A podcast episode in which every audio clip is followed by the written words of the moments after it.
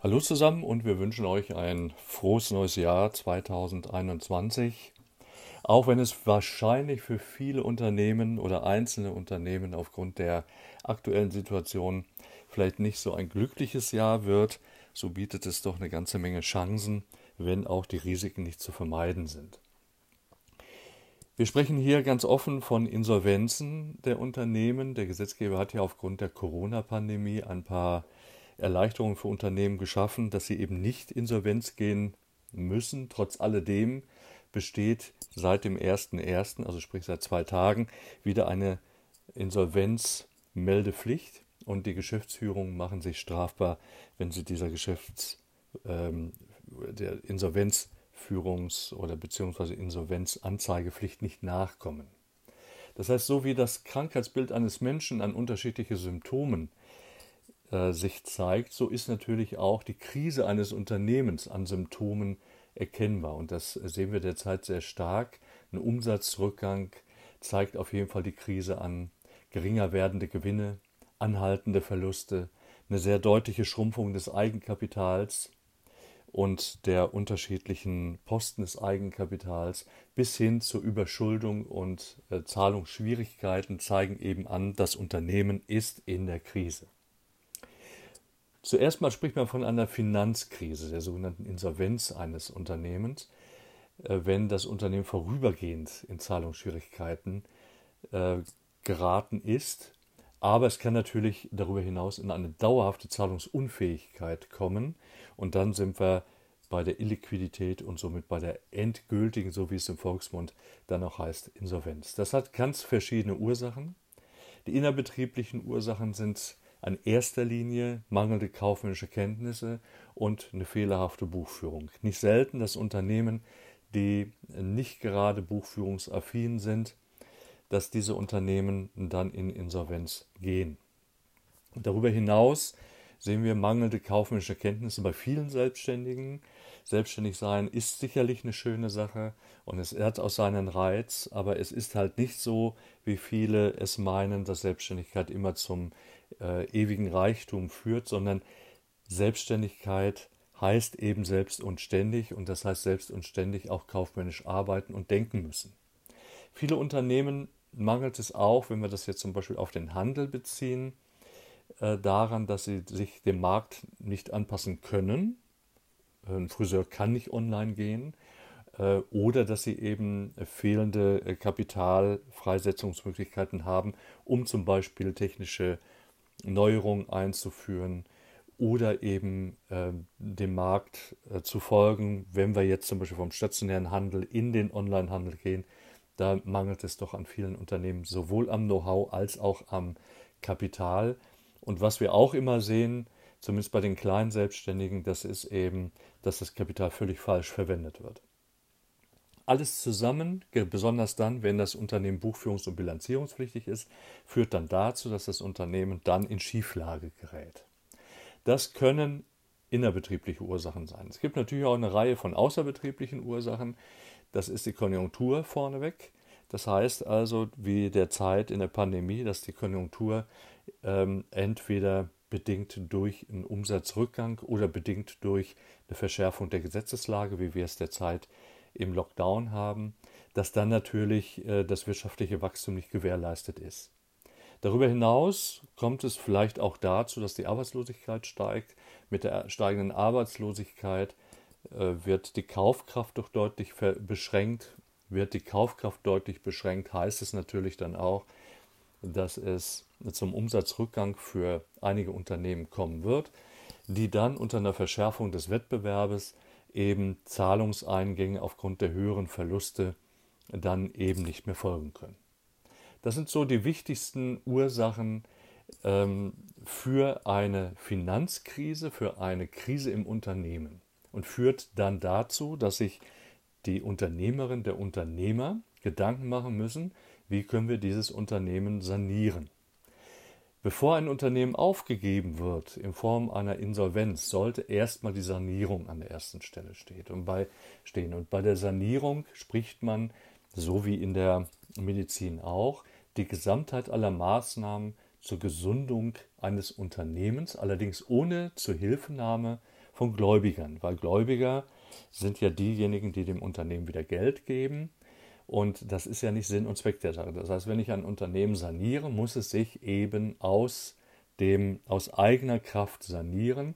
Das heißt, es muss sich so aufstellen, dass es dann eben die nächsten Jahre bestehen kann. Das heißt also, Sanierung im weiteren Sinne bedeutet, damit das Unternehmen wieder wirtschaftlich und erfolgreich arbeiten kann, müssen eben Maßnahmen ergriffen werden, um Mängel und Schäden zu beseitigen. Zum Beispiel im personellen Bereich durch die Umbesetzung in der Unternehmensleitung. Viele Geschäftsführungen werden dieses Jahr definitiv ihren Posten räumen müssen. Oder eine bessere Besetzung der Arbeitsplätze, sei es bessere Besetzung quantitativ oder auch qualitativ. Dann organisatorisch, Rationalisierung, sachlich, Abstoßung unwirtschaftlich arbeitender Betriebsteile in großen Unternehmen. Beim Selbstständigen, beim Solo-Selbstständigen ist es schwierig. Der Solo-Selbstständige hat hier einfach keine Möglichkeiten, Dinge abzustoßen, die zu seinem Kerngeschäft gehören. Das heißt, er kann gar nicht anders, als in diesem Bereich äh, andere Möglichkeiten zu suchen, aber er kann nicht einfach hergehen und eben äh, Betriebsteile auslagern, weil er diese Betriebsteile eigentlich überhaupt nicht hat. Im Gegenteil, wir sagen dann immer, wenn jemand äh, die Buchführung ausgelagert hat für viel Geld und eine Buchführung auslagern Richtung Steuerberatung, fordert ihren Preis, äh, dann lieber zurückholen und vielleicht auf eine sehr einfache Art und Weise sich die Buchführungskenntnisse dann aneignen, beziehungsweise die Buchführung dann selbst durchzuführen, mit dem Risiko, dass eventuell dann der ein oder andere Posten steuerlich nicht absetzbar ist, aber man hat diese hohen Beratungskosten im weiteren Verlauf nicht. Finanziell muss sich das Unternehmen natürlich aussanieren, das heißt, es muss neues Kapital her. Das neue Kapital kriegt man äh, selten in Form von Fremdkapital, ähm, was man natürlich auch machen kann, wenn man an Fremdkapital kommt dann eben das Fremdkapital in Eigenkapital umwandeln, dass die Eigenkapitaldecke größer wird. Ansonsten ist natürlich die Zuführung neuen Kapitals für ein sanierungsbedürftiges Unternehmen sehr, sehr schwierig. Außer dass die Inhaber und Inhaberinnen selbst eben das Kapital in das Unternehmen einführen. Das ist die Sanierung im weiteren Sinne. Und ganz, ganz konkret im engeren Sinne heißt es zum Beispiel bei Einzelunternehmungen, dass dann das Eigenkapital um den Verlust gemindert dann eben so äh, niedrig ist, dass wir gucken müssen, dass wir mit neuen Vermögenszuschüssen dann eben diesen Jahresfehlbetrag ausgleichen. Ähnliches beim, bei den Kapitalgesellschaften. Beim Kapitalgesellschaften ist die Besonderheit, wenn in der Bilanz ein Jahresfehlbetrag dazu führt, dass äh, es auf der Vermögensseite nicht gedecktes Kapital gibt. Durch das Eigenkapital muss eben nachgeschossen werden. Das heißt, in jedem Fall muss die Eigenkapitaldecke ähm, aufgefüllt werden und das heißt also, dass der Unternehmer hier diese Kapitaldecke aufführen muss. In Kapitalgesellschaften ist es einfacher, weil die Kapitalgesellschaft vom Privatvermögen getrennt ist. Da ist es leichter, im Prinzip Kapital nachzuschießen, um eine Unterbilanzierung eben zu vermeiden. In Personengesellschaften, Einzelunternehmen, die an den Unternehmern, die Unternehmerinnen gebunden sind, wo vielleicht auch die Kassen sehr nah beieinander liegen, dann ist es natürlich schwierig äh, zu sagen, ich trenne jetzt das Vermögen der Unternehmen von meinem Vermögen, weil es quasi eins ist. Es ist ja eine Person im Prinzip. Und da wird es dann schwierig, schwierig, dass eben Kapital nachgeschossen werden muss. Geht aber alles, scheitert oft daran, dass die Unternehmerinnen und Unternehmer ihr privates Kapital nicht vom Firmenkapital so getrennt haben, dass sie eben mit dem Unternehmen gegebenenfalls Insolvenz gehen können, aber privat keinen Schaden davon nehmen. Und dafür gibt es eben geeignete Rechtsformen und das sollte man sich dann eben im Vorfeld gut überlegen, ob man eine Personengesellschaft bleibt oder ob man nicht doch den Schritt in die Kapitalgesellschaft wagt. Die reine Sanierung bedeutet, dass die Beseitigung der Unterbilanz ohne Zuführung von neuen Geldmitteln geschieht. Das heißt, durch eine ordentliche Kapitalherabsetzung, äh, durch einen Kapitalschnitt wird eben das Unternehmen saniert. Das heißt beispielsweise, wir haben in den letzten Jahren einen Gewinn äh, vor Verwendung aufgebaut. Das heißt, wir haben eine gesetzliche Rücklage aufgebaut in Form von, sagen wir mal, 50.000 Euro. Im Jahr 2020 ist der Verlust des Unternehmens so groß, dass wir vielleicht äh, einen Verlust gemacht haben von 40.000 Euro. Das heißt, jetzt haben wir eine Unterbilanzierung. Dass diese 40.000 Euro könnten wir jetzt decken, indem wir jetzt Kapital nachschießen. Sinnvoll ist es natürlich, dass wir jetzt erstmal die Rücklage aufbrauchen. Das heißt also, dass wir im Prinzip die Bilanzsumme nach unten fahren, dass das Unternehmen nach außen hin trotzdem äh, noch gesund dasteht, auch wenn die Eigenkapitaldecke quasi auf die Anfangsjahre zusammengeschrumpft ist. Das wäre dieser Kapitalschnitt, die Kapitalherabsetzung, das wäre das Gesündeste, was man machen kann, was man bilanziell natürlich viel einfacher hinkriegt, was immer auch dazu führt, dass vielleicht das ein oder andere, was sich der Unternehmer, die Unternehmerin aus dem Unternehmen noch auszahlen möchte, so zum Ende des Jahres, dass das natürlich dann im Unternehmen verbleibt und dass man nicht einfach hergehen kann und hier mal eben 10.000, 15.000 Euro beim sanierungsbedürftigen Unternehmen dann eben herausrechnet. Wenn sich durch die Sanierung keine wesentliche Besserung zeigt, führt das Ganze, und da sind wir derzeit, wir haben 2021, dass die Unternehmen, wenn nicht schon geschehen, jetzt äh, darüber nachdenken müssen, einen sogenannten Insolvenzplan aufzustellen. Durch den Insolvenzplan wird der Schuldner von seinen restlichen Verbindlichkeiten gegenüber den Insolvenzgläubigern befreit. Das heißt also, er schreibt auf, welche Schulden er hat, er stellt das in Form eines Insolvenzplans auf. Das ist also eine, ein Plan, in dem er seine Verbindlichkeiten aufzeigt, in dem er seine ähm, aufzeigt, wie er die Gläubiger befriedigen möchte, indem er die Verwertung und Verteilung der Insolvenzmasse aufzeigt, in dem auch die Haftung des Schuldners nach Beendigung des Verfahrens geregelt ist. Und eine Insolvenz kann, kann dem Gericht sowohl durch den Schuldner als auch durch den Insolvenzverwalter vorgelegt werden. Und dann müssen diese Dinge eben geregelt werden. Was wäre denn, wenn zum Beispiel die Insolvenzmasse gering ist? Wer haftet denn darüber hinaus für die unterschiedlichen äh, Schulden, die das Unternehmen dann noch hat?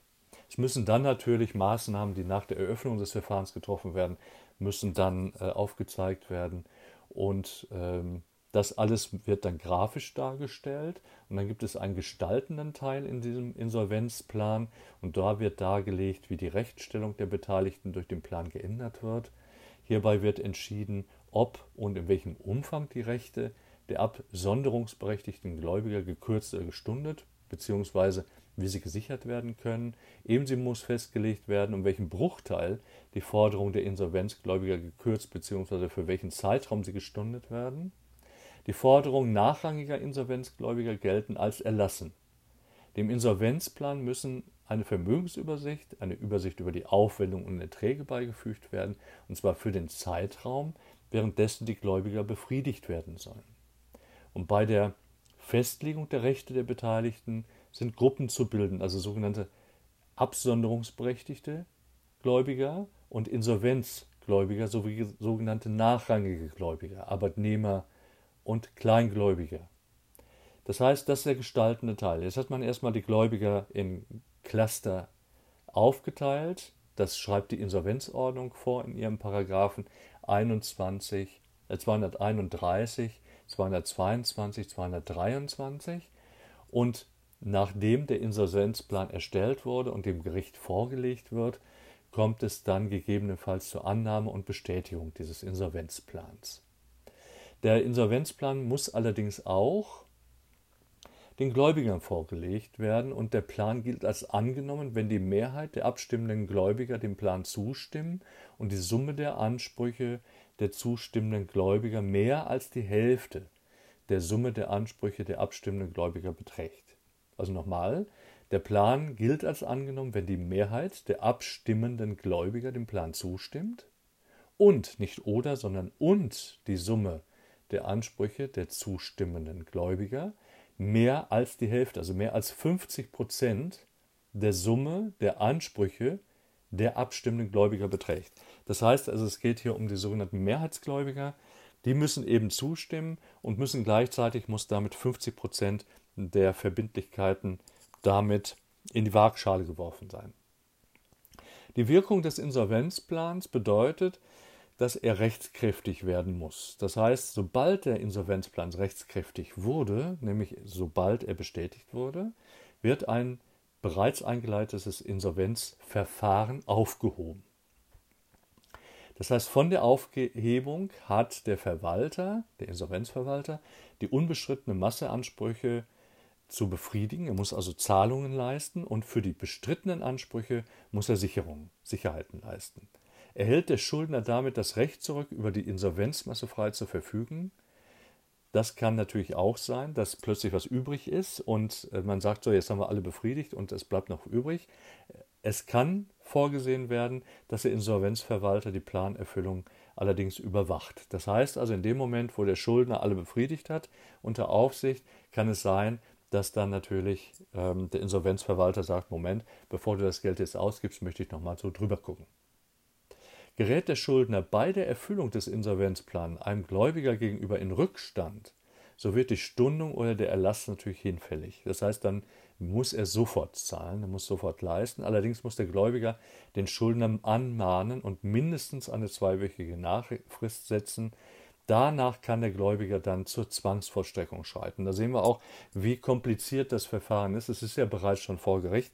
Und das heißt also, wir können dann hier ohne weiteres damit rechnen, dass hier Zwangsvollstreckungsmaßnahmen dann eingeleitet werden. Soweit zum Insolvenzplan. Der kann dazu führen, dass eben ein außergerichtlicher Vergleich erzielt wird. Das heißt, die Insolvenz eines Schuldners kann durch diesen außergerichtlichen Vergleich behoben werden. Die Verhandlungen ohne gerichtliche Mitwirkung sind natürlich völlig frei und vertraulich und dort kann natürlich alles verglichen werden. Zum Beispiel ein Stundungsvergleich, ein sogenanntes Moratorium, bei dem die Gläubiger ihre Forderungen grundsätzlich stunden und dann in einen Tilgungsplan überführen oder ein Quotenvergleich, bei dem die Gläubiger auf einen Teil ihrer Forderung verzichten zum Beispiel 50 Prozent darauf verzichten, damit sie überhaupt noch Geld bekommen. Ähm, das sind Möglichkeiten, die man dann mit den Gläubigern sowohl betrieblich als auch privat dann aushandeln kann. Kommen wir zum Insolvenzverfahren. Mit dem Insolvenzverfahren soll jetzt vermieden werden, dass Einzelgläubiger versuchen, durch raschen Zugriff, nämlich durch eine Zwangsvollstreckung, die volle Befriedigung ihrer Forderungen zu erlangen während andere dann leer ausgehen. Ein Insolvenzverfahren löscht ein Unternehmen aus. Das heißt also, wenn wir jetzt Insolvenzen hören, Insolvenzverfahren hören, das heißt, Insolvenz führt dazu, dass es das Unternehmen nicht gibt. Dies ist für die Volkswirtschaft insgesamt, aber vor allen Dingen, wenn Mitarbeiter äh, daran beteiligt sind, mit schweren Nachteilen verbunden. Und deshalb besteht natürlich im Sinne des Unternehmens ein nachhaltiges Interesse diese Existenz zu sichern. Hat ja auch eine Außenwirkung, so ein Insolvenzverfahren. Und auf der anderen Seite allerdings trotzdem die eigene Zahlungsunfähigkeit oder die drohende Zahlungsunfähigkeit ähm, und Überschuldung doch noch im Griff zu bekommen. Das Insolvenzverfahren an sich ist ein gerichtliches Verfahren. Das ist kein Insolvenzplan oder ein außergerichtlicher Vergleich.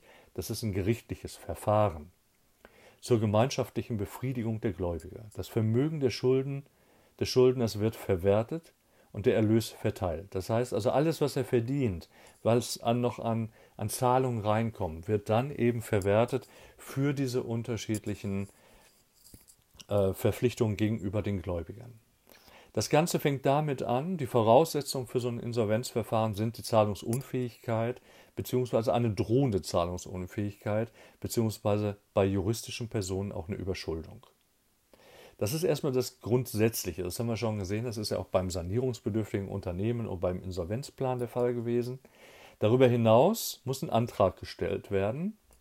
Und zwar ist das Amtsgericht, in dessen Bezirk der Schuldner seinen allgemeinen Gerichtsstand hat das ist dafür zuständig. Das heißt, es, der Antrag kann gestellt werden, entweder vom Schuldner selbst, dieser kann auch bereits bei drohender Zahlungsunfähigkeit einen Antrag stellen, oder aber von einem Gläubiger. Aber dieser muss nachweisen, dass er ein rechtliches Interesse an der Eröffnung des Insolvenzverfahrens hat. Das heißt, er muss seine Forderung dem Grund nach glaubhaft machen. Zum Beispiel durch eine erfolglose Zwangsvollstreckung. Das heißt also, der Antrag kann vom Schuldner oder auch, wie gesagt, von einem Gläubiger entsprechend dann gestellt werden. Der weitere Ablauf sieht dann so aus, dass eben die Eröffnung des Verfahrens ähm, durch das Gericht bestimmt wird. In der Regel wird ein Insolvenzverwalter dann äh, beauftragt, der die Masse, die äh, verteilt werden soll, dann zuerst einmal feststellt. Ähm, die Kosten des Verfahrens können eventuell mangels Masse abgewiesen werden. Das heißt also, sollte es so sein, dass gar kein Geld mehr da ist, dann ist auch nicht zu verteilen. Sollten noch Dinge sein, wie zum Beispiel Grundstücke und ähnliche Dinge, die nimmt dann der Insolvenzverwalter auf. Es gibt einen Eröffnungsbeschluss und bei diesem Eröffnungsbeschluss äh, gibt es dann einen sogenannten Berichtstermin, an dem die Firma, der Name, Vorname, Geschäftszweig des Schuldners bekannt gemacht werden. Es wird, werden die unterschiedlichen Gläubiger, die werden genannt und es erscheint eben eine Aufforderung an die Gläubiger, dass sie ihre Sicherungsrechte eben offenlegen, die sie an den Schuldner eben haben. Auf der anderen Seite äh, gibt es eine sogenannte, eine sogenannte Gläubigerversammlung gegebenenfalls, einen sogenannten Prüftermin, in dem dann die angemeldeten Forderungen geprüft werden. Nach diesem Eröffnungsbeschluss hat, gibt es verschiedene Wirkungen. Einmal auf den Schuldner, das heißt also, mit der Eröffnung geht das Recht des Schuldners des Vermögens äh, zu verwalten und darüber zu verfügen auf den Insolvenzverwalter über, wenn der Schuldner nicht eine Insolvenz in eigener Regie beantragt hat, was auch noch möglich ist. Ansonsten ist der Schuldner verpflichtet, sich jederzeit auf Anordnung des Gerichts zur Verfügung zu stellen. Er kann also nicht einfach verreisen. Auf Anordnung, Anordnung des Gerichts kann es auch eine Postsperre geben. Das heißt also, die Geschäftspost darf nur noch vom Insolvenzverwalter geöffnet werden. Auf Beschluss der Gläubigerversammlung, die ja im Prinzip jetzt äh, die Besitzer dieses Unternehmens sind, kann dem Schuldner, dem Ehegatten und auch den minderjährigen Kindern Unterhalt aus dem Vermögen gewährt werden. Das heißt also, die Gläubigerversammlung muss eben darüber entscheiden, inwieweit jetzt ein Unterhalt äh, für diese Familie, die hier betroffen ist, gegebenenfalls äh, bezahlt wird. Vom Schuldner erteilte Vollmachten, zum Beispiel eine Prokura, erlöschende Prokura. Nochmal zur Erinnerung, Prokura ist ja jetzt nicht unbedingt ein Beruf. Das ist ja im Prinzip etwas, ein Prokurist ist nichts anderes wie ein Vertreter. Viele Unternehmen haben Prokuristen, wenn sie eine Auslandsvertretung haben, ein Büro und Vertriebsmitarbeiter ist das häufig, der bekommt eine Prokura, damit er dieses Büro führen kann im Ausland. Das heißt also, diese Prokura, diese Filialprokura oder auch Gesamtprokura würde jetzt erlöschen. Der Schuldner hat dem Verwalter sämtliche Mitwirkungspflichten eben zuzusichern und darüber gehört natürlich oder dazu gehört natürlich auch eine Auskunftspflicht. Äh, das heißt, er kann nicht hergehen und Dokumente einfach für sich behalten.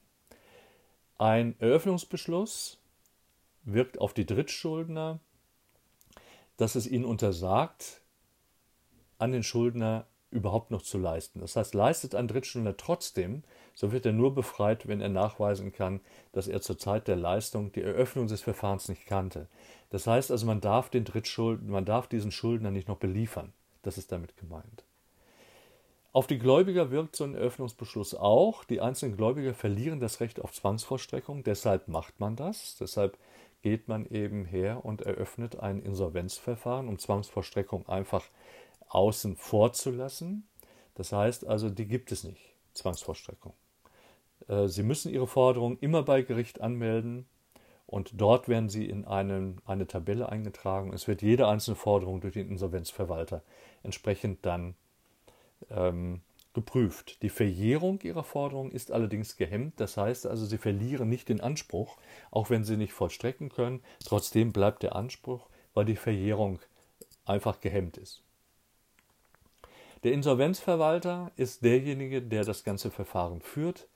Auch er ist derjenige, der eine Gläubigerversammlung beispielsweise dann einberuft und er ist es auch, der die Gläubiger eben einteilt in sogenannte äh, verschiedene Insolvenzgläubiger. Da wird unterschieden, die sogenannten Absonderungsberechtigten, das sind die, sie haben ihre Forderungen durch ein Pfandrecht gesichert, das sind sogenannte Absonderungsberechtigte oder Aufrechnungsberechtigte, das sind Forderungen des Schuldners, werden mit Forderungen an den Schuldner verrechnet und dann, dann gibt es eben noch die Massegläubiger, die sind vorweg zu befriedigen, das heißt, das sind diejenigen, die eben Masseverbindlichkeiten haben, dazu können beispielsweise auch die Mitarbeiter gehören und da geht es dann darum, dass Löhne, Gehälter ausgezahlt werden können oder auch im Rahmen eines Sozialplans entsprechend geleistet wird oder werden kann. Darüber hinaus unterscheidet man, das werden wir jetzt nicht vertiefen, sogenannte persönliche Insolvenzgläubiger oder auch nachrangige Insolvenzgläubiger. Dann gibt es sogenannte Aussonderungsberechtigte, das sind keine Insolvenzgläubiger, das sind Gläubiger, die ein dingliches oder ein persönliches Eigentumsrecht an die Gegenstände haben, die sich im Besitz des Schuldners befinden, zum Beispiel wenn Unternehmen noch einen Eigentumsvorbehalt haben aufgrund von nicht bezahlten Waren oder gepachtete oder gemietete Gegenstände. Das sind dann sogenannte Aussonderungsberechtigte, die jetzt aber nicht zu den Insolvenzgläubigern gehören. Im weiteren Verfahren wird dann die Verteilung der Insolvenzmasse vorgenommen. Das heißt, der Insolvenzverwalter wird im Berichtstermin dann darlegen, wie die Aussichten bestehen, dass eben das Unternehmen erhalten werden kann, ähm, wie eventuell ein Insolvenzplan nachträglich aufgestellt wird und welche Befriedigung auf die Gläubiger eben zukommen kann, in welchem Umfang, wie die Verteilung aussieht und wie die Verwertung des, des Vermögens dann eben aussieht. Zum Schluss, nachdem die Gläubiger befriedigt sind oder mangels Masse das Verfahren dann eben auch entsprechend äh, eingestellt wird, kommt es zur Beendigung des Verfahrens und das hat wiederum ein paar Folgen. Sobald die Schlussverteilung vollzogen ist, beschließt das Gericht die Aufhebung des Insolvenzverfahrens. Die Insolvenzgläubiger können jetzt ihre Restforderungen gegen den Schuldner unbeschränkt geltend machen. Das ist die Folge. Das heißt, in dem Moment, wo die Insolvenz abgeschlossen ist, können die Gläubiger das, was unbefriedigt geblieben ist, jetzt geltend machen. Aus der Eintragung in der Insolvenztabelle können die Gläubiger wie aus einem vollstreckbaren Urteil die Zwangsvollstreckung gegen den Schuldner betreiben. Das heißt, jetzt ist er nicht mehr geschützt. Jetzt können sie hergehen und können sagen, okay, wir haben jetzt von unseren 10.000 haben wir 4.000 gekriegt. Wir sind aber eingetragen mit 10.000 in der Insolvenztabelle. Jetzt möchten wir die Zwangsvollstreckung gegen den Schuldner haben und der haftet jetzt entsprechend privat, beruflich, betrieblich, geht ja häufig nicht mehr. Für die Mitarbeiter gibt es auch etwas, was zu wissen ist rund um Insolvenz, das ist das Insolvenzgeld. Die Agentur für Arbeit zahlt jedem Arbeitnehmer ein Insolvenzgeld. Das ist gerade jetzt, wenn die Unternehmen hergehen und ähm, eine Insolvenz einrichten bzw. anmelden in den nächsten Wochen und Monaten, wird die Agentur für Arbeit dann Insolvenzgeld ausschütten. Dies ist auf das monatliche, die monatliche Beitragsbemessungsgrenze begrenzte Bruttoentgelt für die letzten drei Monate vor der Insolvenzeröffnung beschränkt. Also man hat hier eine Deckelung eingebaut. Auf Antrag der Einzugsstelle, zum Beispiel der AOK, werden auch für diese Zeit rückständige Sozialversicherungsbeiträge abgeführt die Bundesagentur für Arbeit hat dafür als Insolvenzgläubiger einen Anspruch an die Insolvenzmasse. Das heißt, die geht hier nicht leer aus, sondern sie holt sich das Geld dann quasi dann zurück, erwirbt also über das Insolvenzverfahren auch einen Titel. Und Ausfälle werden dann von der Gesamtheit der Arbeitgeber durch die Umlage 1 dann eben getragen. Die Umlageversicherung teilt sich ja an Umlage 1 und Umlage 2. Kommen wir zu dem Begriff Restschuldbefreiung. Kann ja sein, dass der Schuldner eine natürliche Person ist. Wir haben das ja auch, wir haben auch Privatinsolvenzen äh, in den nächsten Wochen und Monaten äh, zu beobachten. Und die dann nur so viel. Die Restschuldbefreiung ist äh, gesenkt worden von sechs Jahren nach der Eröffnung des Verfahrens auf drei Jahre. Also jeder soll eine zweite Chance kriegen. Das heißt also, dass eben der Schuldner die Privatperson die Möglichkeit hat, eben innerhalb von drei Jahren unter anderem äh, mit einem Treuhändler äh, im Hintergrund dann eben von diesen Restschulden befreit zu werden und nach drei Jahren dann bereits schon, früher waren es sechs Jahre, dann eben dieses Insolvenzverfahren verlassen zu können, um dann anschließend im weiteren Verlauf ein normales Leben führen zu können. In dieser Zeit sind Zwangsvollstreckungen einzelner Insolvenzgläubiger in das Vermögen nicht zulässig. Also wenn eine Restschuldbefreiung beantragt wurde, quasi auch eine Privatinsolvenz beantragt wurde, dann können keine Zwangsvollstreckungen noch darüber hinaus stattfinden. Aber der Schuldner ist verpflichtet, sich um eine angemessene Erwerbstätigkeit zu bemühen. Also sollte er arbeitslos sein oder seine betriebliche Tätigkeit nicht mehr ausüben können, dann muss er nachweisen, dass er eben auf der Suche ist, eine entsprechende Erwerbstätigkeit aufzunehmen. Er kann nicht einfach warten. Von einem Vermögen, das er erbt, muss er jeweils die Hälfte an den Treuhänder abführen. Und jeden Wechsel des Wohnsitzes oder auch eine Arbeitsstelle muss er direkt anzeigen und zum Teil sind, sind solche Wechsel auch genehmigungspflichtig. Kommt ganz darauf an, man kann nicht einfach ins Ausland ziehen beispielsweise.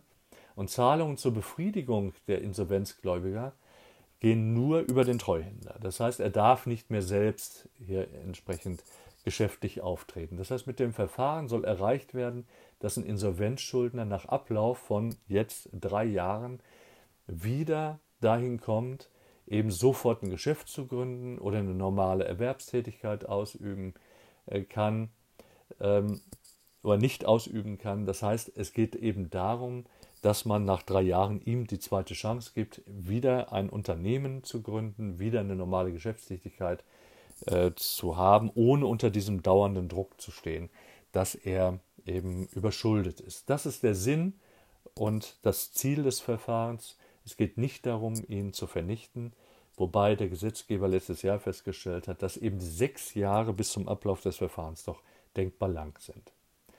Eine Befreiung wird dann versagt, wenn der Schuldner schriftlich unrichtige oder unvollständige Angaben über die wirtschaftlichen Verhältnisse gemacht hat oder dem Schuldner in den letzten zehn Jahren schon mal eine Restschuldbefreiung erteilt wurde.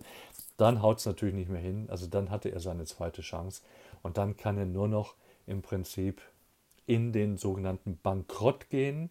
Und beim Bankrott spricht man dann von einer Insolvenz mit Verschulden. Das heißt, aufgrund von Fahrlässigkeit, aufgrund von Vorsatz oder Gewinnsucht gibt es dann natürlich rechtliche Mittel, dass der äh, Schuldner dann eben zur Verantwortung gezogen wird. Bleiben wir jetzt aber beim Unternehmen. Wenn das Unternehmen jetzt beispielsweise das Insolvenzverfahren verlassen hat, dann erfolgt die sogenannte Liquidation. Die Liquidation ist eine freiwillige Auflösung des Unternehmens. Das heißt also, sollte es so sein, dass das Unternehmen nicht fortgeführt werden kann, dann wird eben alles, was in diesem Unternehmen noch möglich ist, wird dann in liquide Mittel umgewandelt. Das wäre ein, auch ein Teil der Sanierung. Oder das Unternehmen wird einfach fortgesetzt. Also das sind die beiden Möglichkeiten.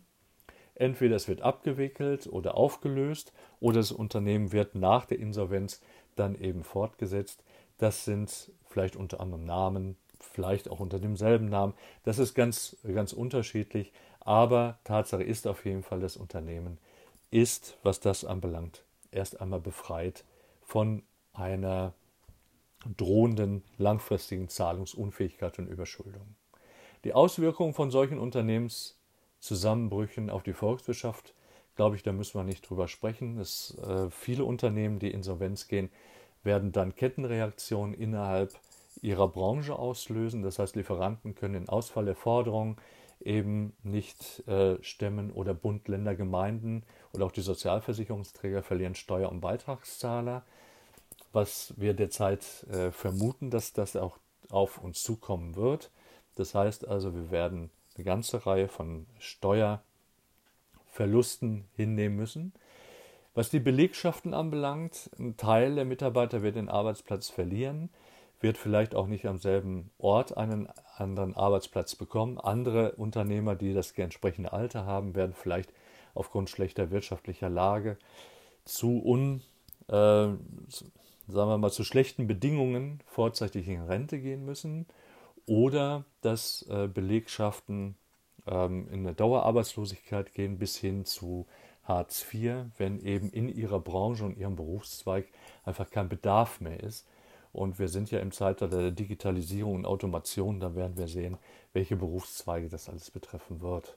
Darüber hinaus bietet sowas natürlich auch immer Chancen, Chancen, sich weiterzuentwickeln, sich äh, Fortbildungen äh, zu gönnen, vielleicht auch die Zeit der Kurzarbeit zu nutzen und mit dem Arbeitgeber ähm, in eine äh, Fortbildung und Weiterbildung einzusteigen, um das eigene Berufsfeld gegebenenfalls zu verlassen oder weiter zu qualifizieren oder eben die Chance, eben woanders ganz neu einmal anzufangen. Auch das ist eine Chance, die solche Zusammenbrüche von Unternehmen für den Einzelnen mit sich bringen können.